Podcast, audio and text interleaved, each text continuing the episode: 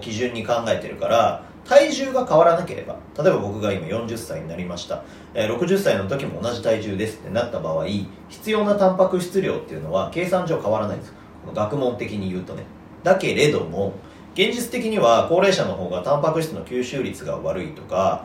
あ食事が取れないとかっていうことが起こってくるので、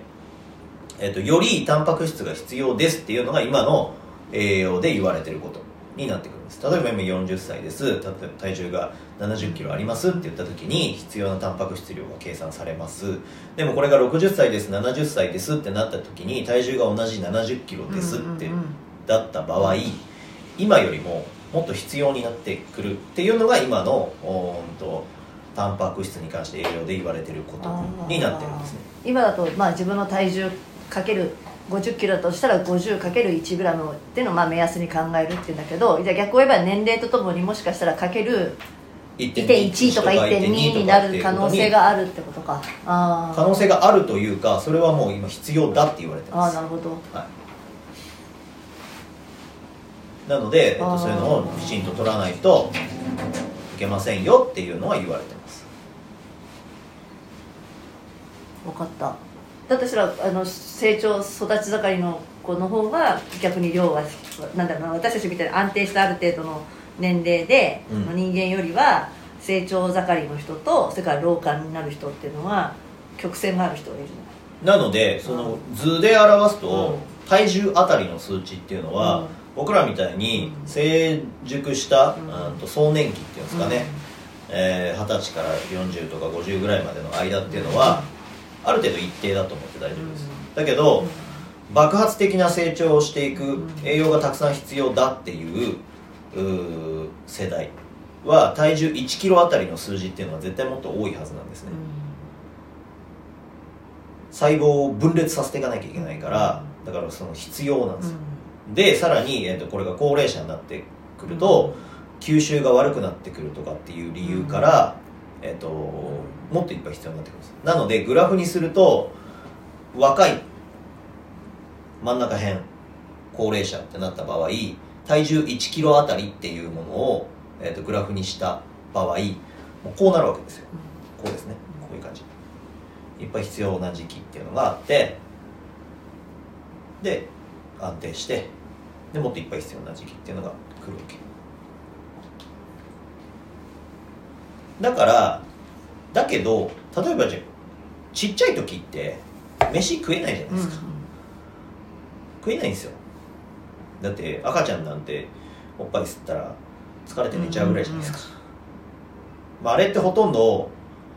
母乳にしろミルクにしろ、まあ、ほとんどがえっ、と栄養ドリンクみたいなもんですよ、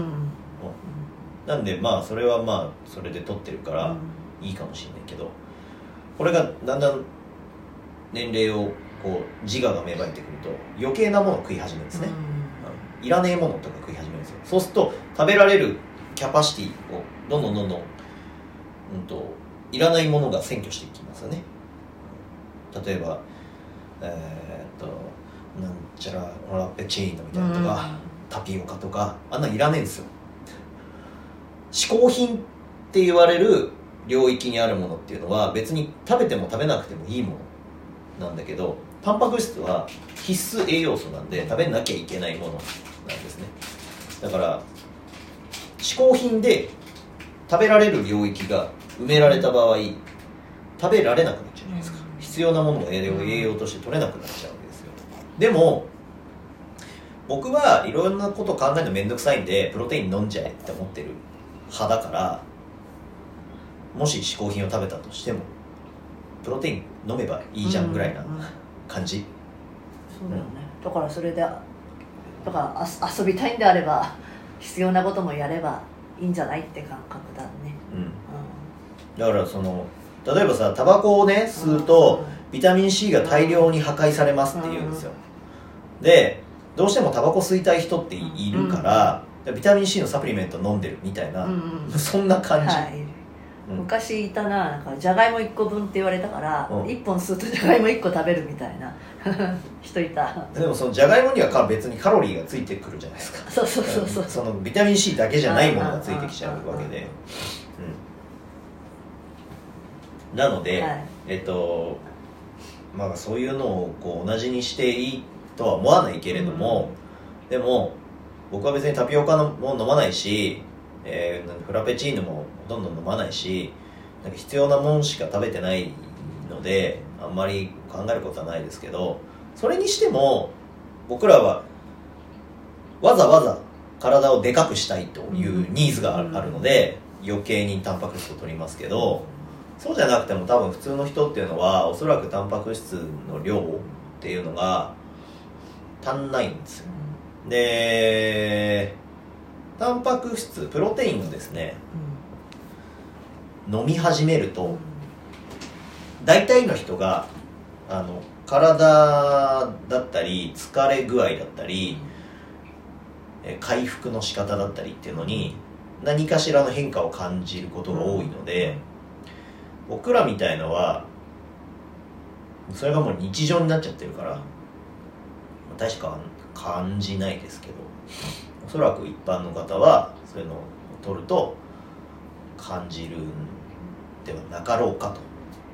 これは人体実験ができないんでね。でもここに一人若い人が今いてだから友達がプロテイン飲んだら疲れが違うって言ってたよね。私だよそれは。じゃあちょっと言って。ええ？あこれねダラダラ動画を配信するって配信してないけどあのダラダラ動画を撮影するっていう。どうですか？回なので、はいそうだと思った。そうだと思った。だからお音入ってんのかなまあいいけど。疲れよ。あ。元気だった。からえ？元気になっ元気になった。そうなのよ